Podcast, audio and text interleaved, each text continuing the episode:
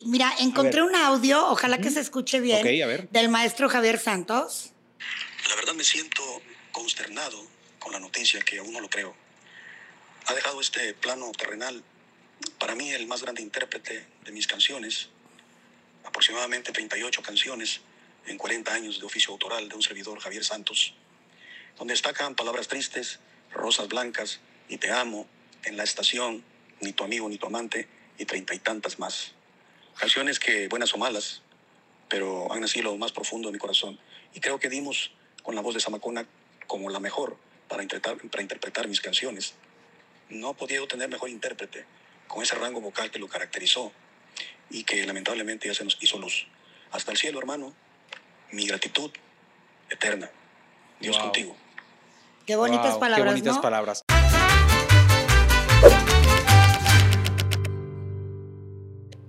Iniciar un podcast muy merecido, muy emotivo y muy romántico, Héctor. Por supuesto que sí, porque es un eh, señor que con su agrupación marcó toda una generación. Toda una época. Toda una época, eh, hicieron historia dentro de la música romántica en el género grupero, que bueno, en este caso eh, sí muchos identifican a los Bookies, por ejemplo, con Marco Antonio Solís, pero si hay que hablar de grandes personajes también y grandes agrupaciones de música romántica, son ellos. Los Yonex. Y además, José Manuel Zamacona, un hombre con una historia muy inspiradora, porque a pesar de tener todo en contra, empezando por su, por su condición diferente físicamente hablando, ya que de niño le dio poliomielitis, y entonces pues él todos sabemos que usa muletas, y eh, eso no fue un impedimento para lograr el éxito.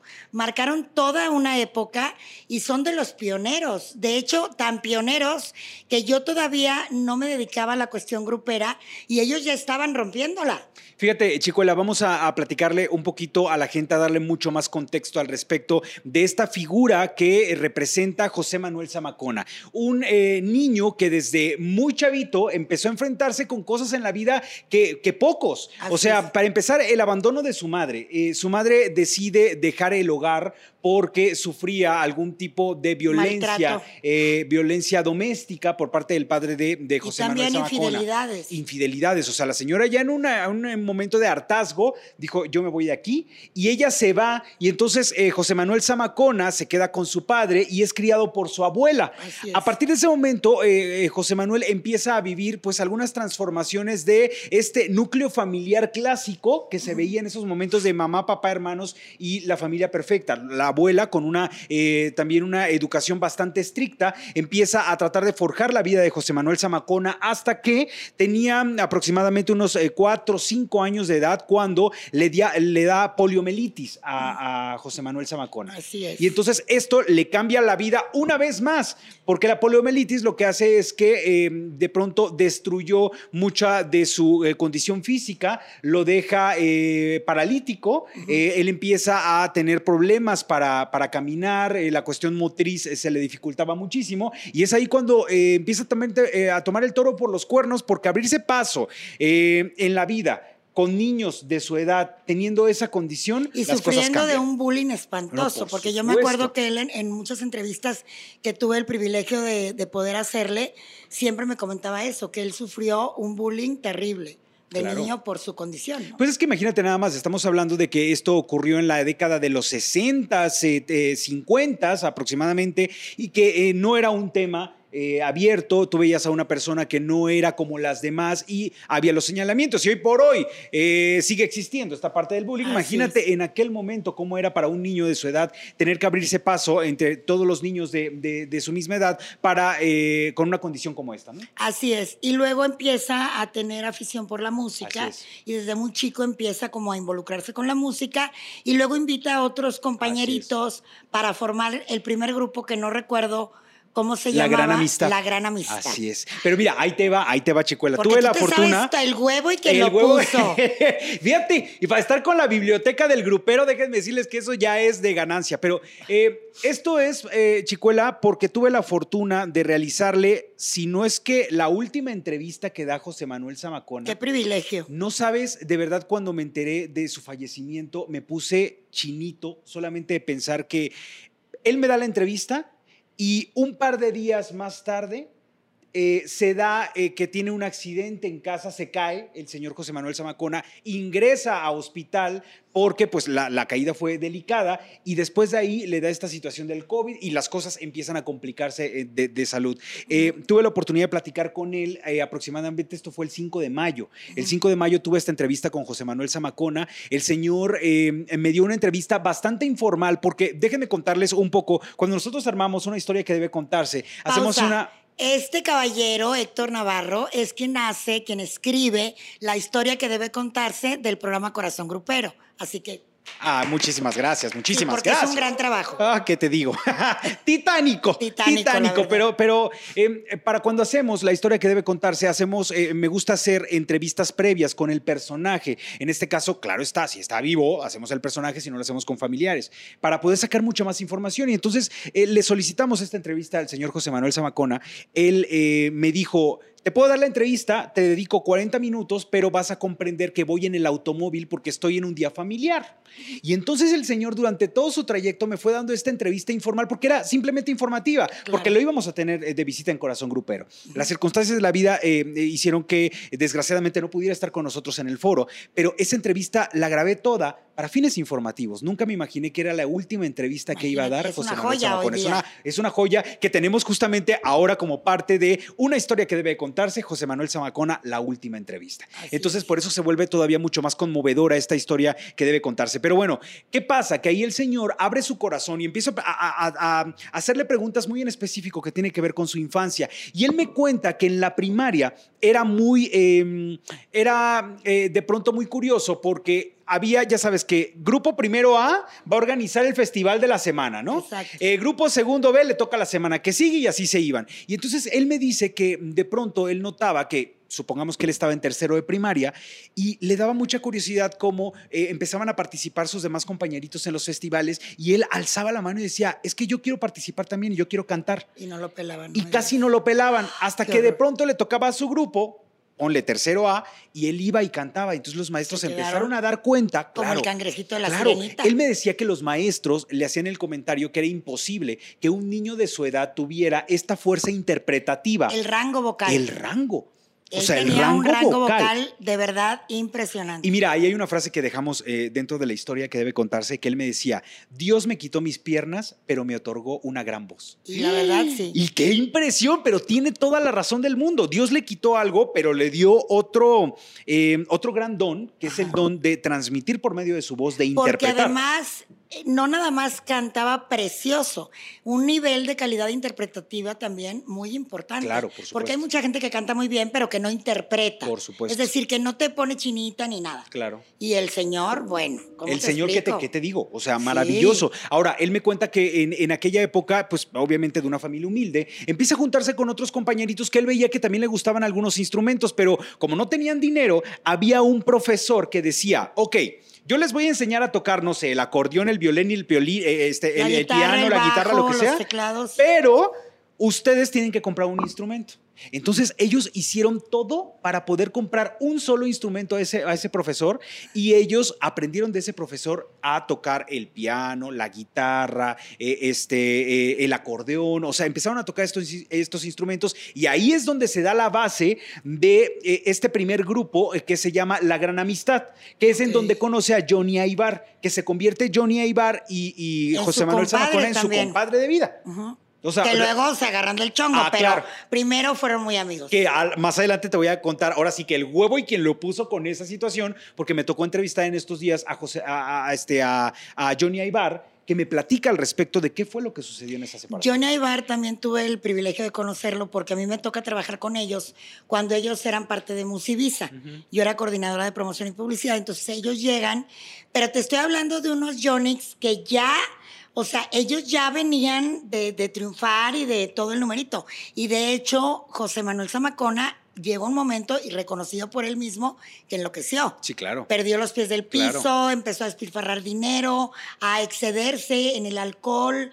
Y cuenta la leyenda que aunque trajera muletas y todo el numerito, era bastante coquetón. Bastante. Y las mujeres enloquecían por la forma de cantar de José Manuel y pues que fue tremendón. Oye, pues es que imagínate el talento que tenía, la forma de interpretar, que le dedicara una canción a una Bueno, chica. Tirada en el piso la y, mujer. pero, por supuesto, y ahí sí podía acceder a lo que ella, a lo que él quisiera. Así es. Entonces era un hombre que sabía utilizar, sí a lo mejor como tú lo mencionas, no tenía estas capacidades físicas, pero su capacidad intelectual, pero también esta y forma de interpretar y el carácter carácter. extraordinario, un sentido del humor, Sí. o sea, muy simpático, muy agradable, porque a últimos tiempos él se hizo cristiano, Así es. pero no siempre fue así. No.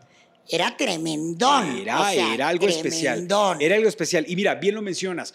Venían de tener de pronto una carrera musical ejemplar. O sea, ellos eh, inician con un primer gran éxito que se titula Soy yo. Así es. Que ellos, fíjate, aquí te voy a contar, el señor Zamacona me contó en su momento también en esta misma entrevista que ellos ya habían terminado de grabar ese primer disco debut. O sea, ellos ya habían terminado de grabar el disco debut y de pronto llega el productor musical que fue el mismo que les dijo, se tienen que llamar los Jonix. Ok. Este, Gustavo González, ¿o cómo se llama? Eh, así algo, Raúl González, Raúl- Fernando ay, no González, algo, no me acuerdo ahorita el nombre de. Qué pena, del- señor, no nos acordamos el nombre. discúlpeme, fue un lapsus. Pero bueno, eh, él mismo eh, llega y les dice: Oigan, chicos, ya quedó el disco, pero ¿qué creen?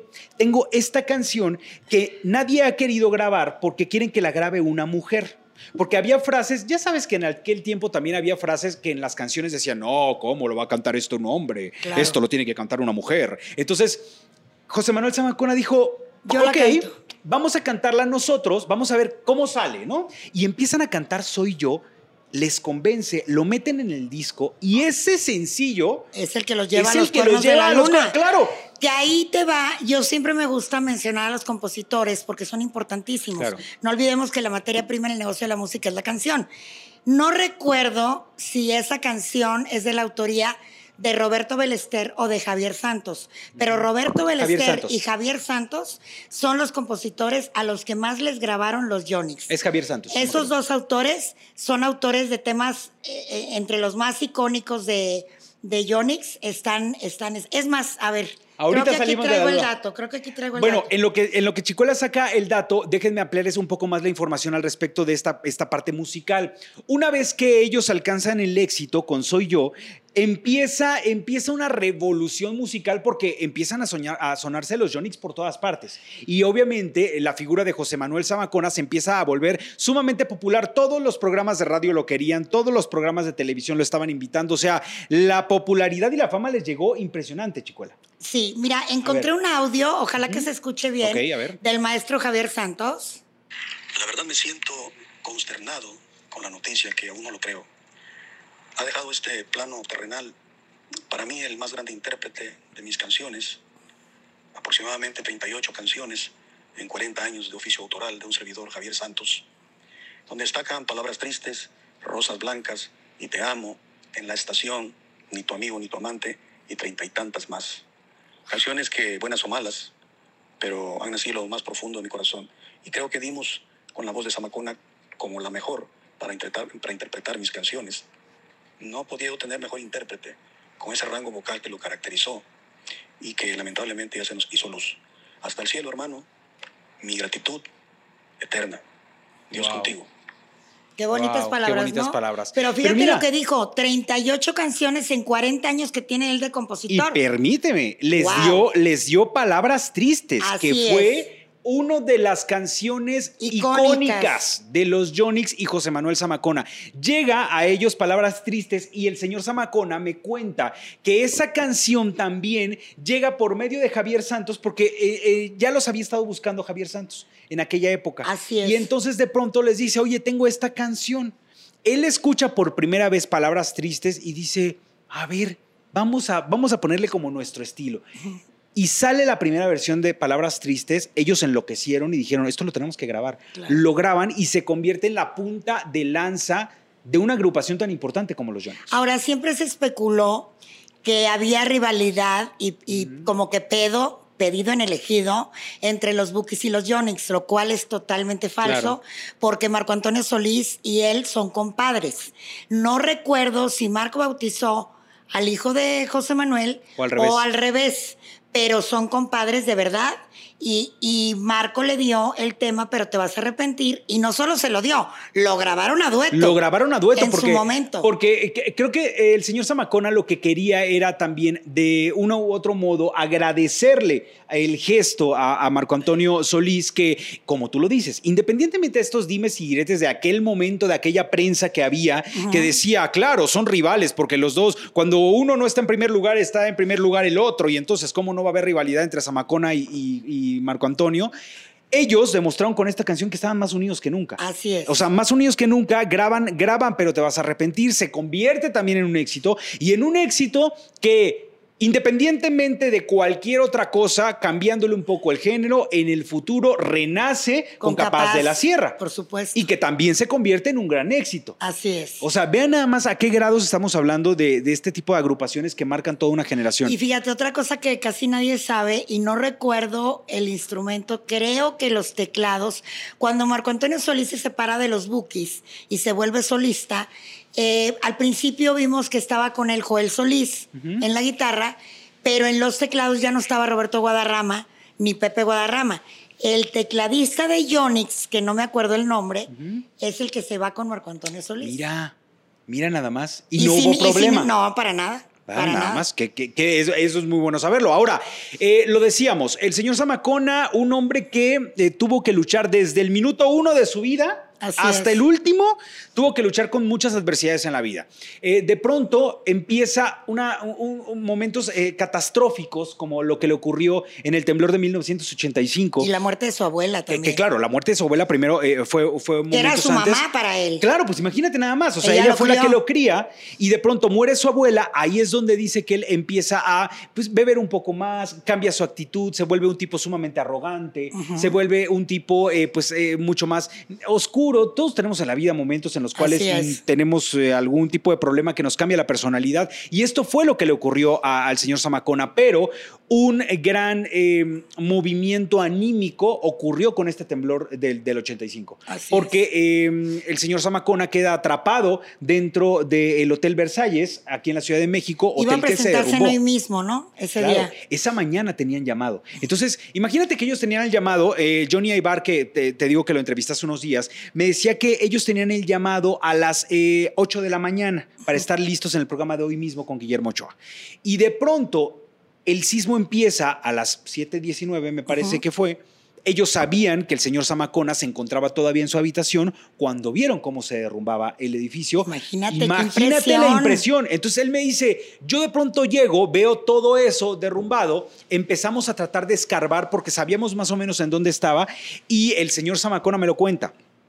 Tanto mi compadre Johnny Aibar como mi sobrino fueron los que me sacaron de entre los escombros, Wow. porque él quedó atrapado entre el colchón y una pared a menos, a menos de 5 centímetros de la cabeza. Imagínate. O sea, tenía el techo a menos de 5 centímetros por el derrumbe y de ahí lograron sacarlo. Entonces, para él fue un momento también de... Fue volver a nacer, Volver ¿no? a nacer, completamente. Fue volver a nacer para, para José Manuel Zamacona. Eso para, para él lo hizo simbrarse, lo hizo replantearse muchas cosas, Claro. porque si a lo mejor en ese momento él estaba mm, eh, sumamente desubicado, eso creo que eh, sí lo regresó un poco más a, este, a este buen camino, ¿no?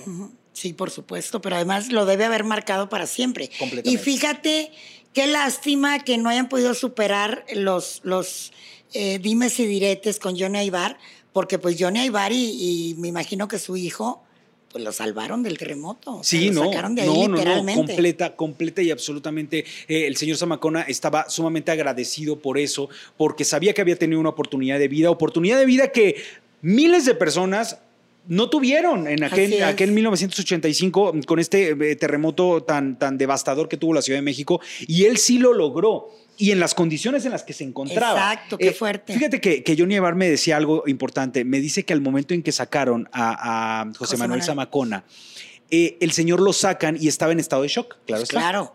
Y que entonces, mientras lo llevaba Johnny Aibar cargando entre hombros para sacarlo de ahí, Wow. él decía, mi esclava. Repetía mucho la parte de la esclava. Y alguien metió la mano entre los escombros para sacar la dichosa esclava porque él no podía ir a ninguna parte sin esa esclava, que al parecer tenía eh, pues esta, eh, este valor anímico, eh, este valor emotivo. emotivo, porque era de su abuela. Ah. Por eso decía de la esclava. Entonces, Johnny Ibar lo platica como una parte, pues también sumamente emotiva y, también. Qué fuerte. Pero, fuertísimo. Pero luego viene el pedo mundial entre Johnny Ibar y José Manuel Zamacona de Dios guarde la hora, se dijeron hasta lo que no. Un pleitazo, un pleitazo que el mismo Johnny Aibar me dice, hoy por hoy a mí me duele mucho hablar del tema. Porque, porque fue a causa de Zamacona, ¿no? Sí. O sea, sí, había desorden por parte de, de en la parte administrativa, se decía sobre que había esa parte, se decía que no querían cumplir las reglas, que había una especie como de golpe de estado, porque eh, Johnny Aibar me menciona que él tenía una especie de reglas para la agrupación. O sea, hey, no se toma, hey, no se suben mujeres al camión. No, nadie al camión. Eh, y entonces había este pequeño desorden por parte de Samacona de, ay, no pasa nada, tranquilos, no sé qué. Empieza a haber este tipo de conflictos. Y de pronto el quiebre se da cuando les hacen una auditoría por parte de Secretaría de Hacienda, porque pues las cuestiones del fisco no andaban muy bien y se dan cuenta que no había algunos em, reportes eh, fiscales muy claros y los problemas entre ellos terminan por explotar. Y entonces deciden por la separación. Ahora, ahí viene el conflicto. Cuando eh, empezaba en la agrupación, Johnny Aibar decide ir a registrar el nombre de los Johnny's. Pero me encanta porque lo hace a nombre de los dos. Así es. No nada más o sea, a su nombre. Él tuvo un acto de hermandad. Pues, y, de honestidad. Y de honestidad, Porque así tendría que ser. Pero Zamacona nunca lo supo. Exacto. O sea, José Manuel Zamacona nunca supo que Johnny fue a registrar el nombre Pero a, nombre, de, los, dos. Entonces, él creía que el, el dueño era solamente Aibar. Aibar. Entonces, cuando se da la separación, Aibar le dice, ok, nos diluimos, yo registré el nombre a nombre de los dos, o sea, los dos podemos utilizarlo, pero para evitar conflictos, ¿qué te parece si cada quien hace su carrera por independiente y nadie utiliza el nombre? Ni tú ni yo, Samacona. Y Samacona le dice, está bien, compadre, ninguno de los dos. Corte pero... A. corte A, al año el señor José Manuel Zamacona decide lanzar José Manuel Zamacona y los Yonix.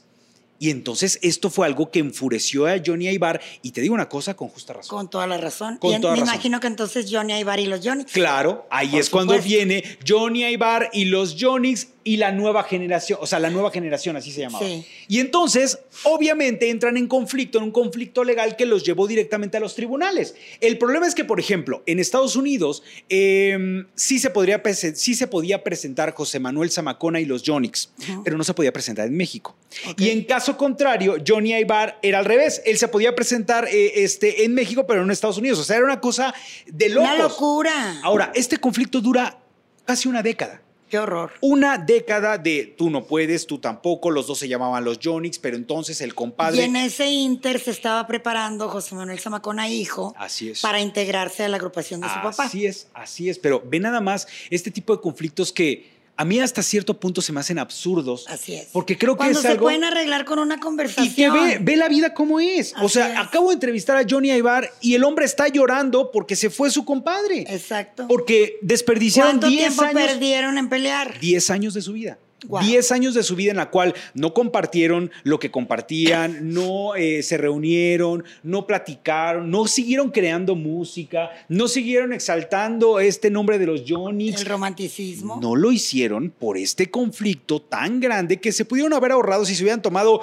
tres chelas. Y ahora, ¿qué, qué paquetón tiene José Manuel Zamacona, hijo? Porque él tiene que seguir manteniendo vivo el legado de su padre. Claro. ¿Se unirá con Johnny Aibar? ¿Qué piensas? Mira, yo creo que sí. Eh, esta, en esta misma conversación con Aibar, eh, me decía que él los últimos meses de la vida de Zamacona logró platicar con él, logró reconciliarse. qué bueno. Em, se dijeron lo que se tenían que decir. Dijeron, hey, compadre, eh, le pregunto, ¿cuál fue la última conversación que tuvo con él? Y me dice que le habló y le dijo hace aproximadamente unos tres meses, le dijo, compadre, ya tengo un restaurante de mariscos a donde vamos a ir a comer, no sé qué. Ah, qué bueno, compadre, no sé qué. Sí, vamos a hacer tal o cual cosa. Y eh, se da, se da este fallecimiento, Aibar tiene la oportunidad de ir a los funerales y reunirse con el hijo de José Manuel Zamacona. Entonces, me parece que a forma de homenaje puede ser un gran reencuentro de los Yonix unidos pues ahora nada más exaltando la memoria de José Manuel Zamacona. Así es. Ahora, José Manuel Zamacona, hijo, no canta como el papá. Claro, es no. decir, porque luego hay hijos que sí cantan como el papá. Así es. Pero en este caso, pues creo que no. Digo, sí canta muy bien José Manuel Zamacona, hijo, y, y le toca el paquetón, pues, de mantener vivo el legado de su padre. Ojalá Claro. que yo sí opino que debería Johnny Ibar.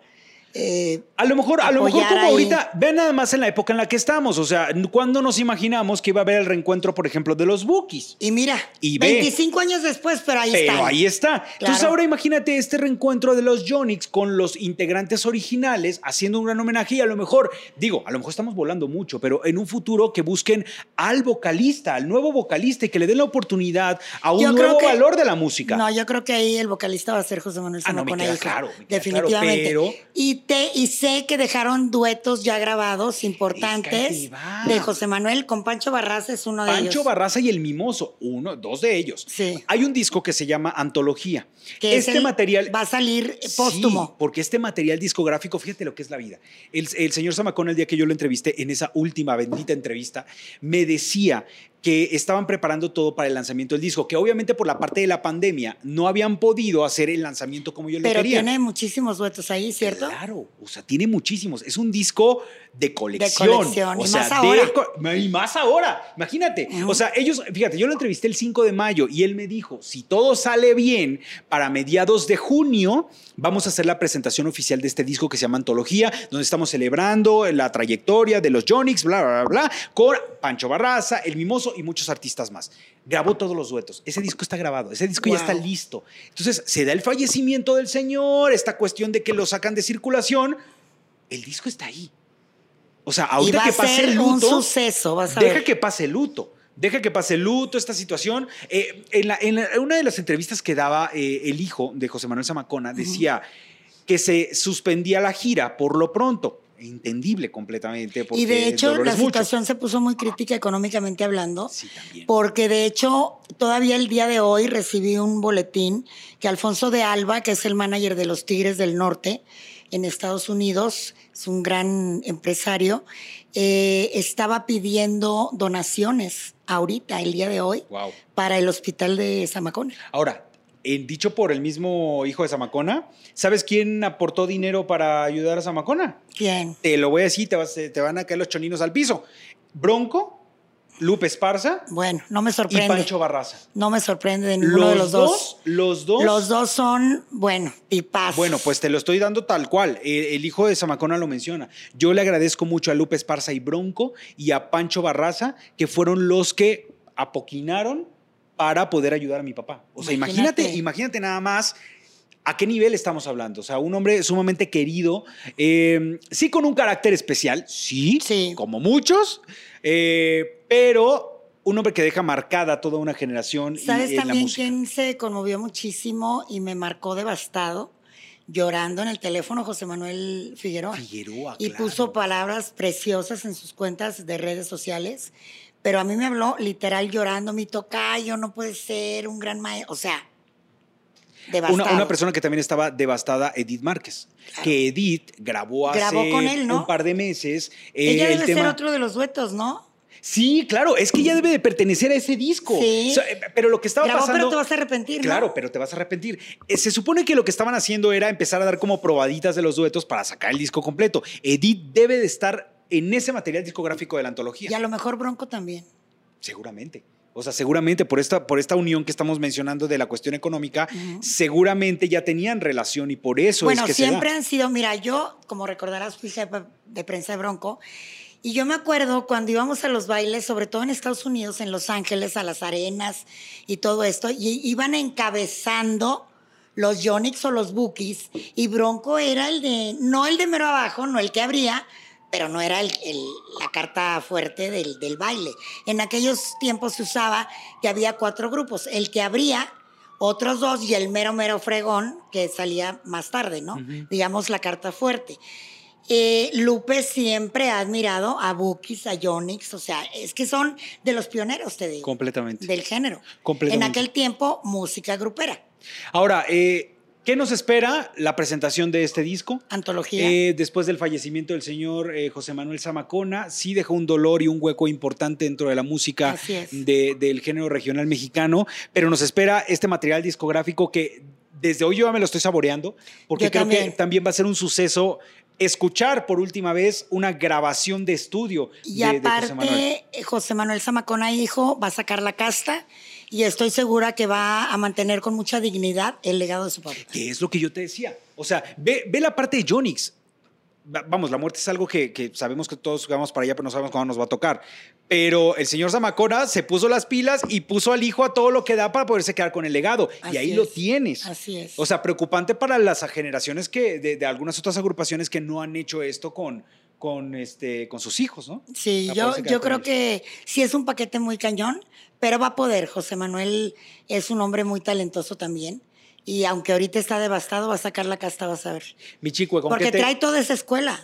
¿con, qué te, ¿con qué te quedas de José Manuel Zamacona?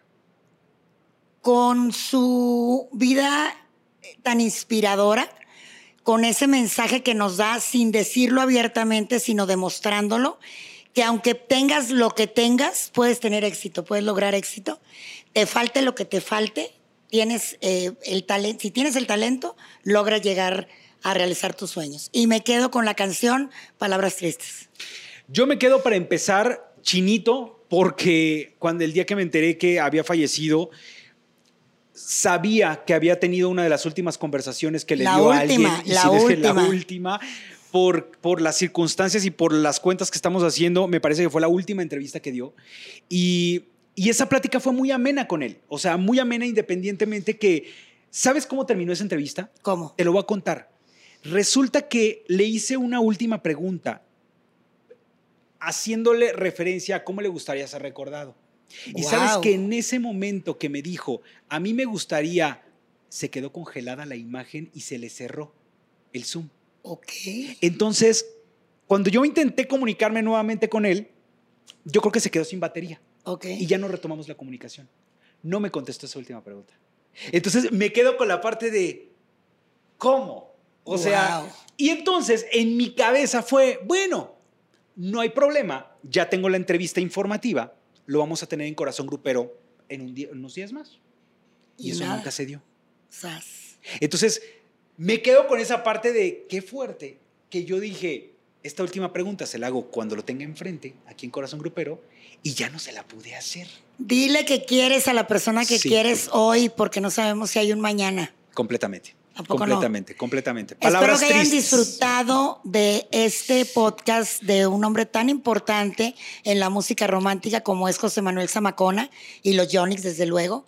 Y gracias, Héctor, por todo lo que aportas, porque Gracias, qué Chico. privilegio que tengas esa última entrevista con un hombre tan importante. Completamente. Gracias, Chicuelita, siempre. Y ustedes disfrútenlo porque se trabaja para ustedes, para que ustedes puedan tener mucho más de la gente que ustedes admiran y sobre todo de esta parte del regional mexicano que vaya, que tiene muchas historias que deben contarse. Y que las nuevas generaciones conozcan a este hombre que abrió las puertas para muchísimos más en el género romántico dentro del regional mexicano. José Manuel Zamacona, besos hasta el Al cielo. cielo, señor.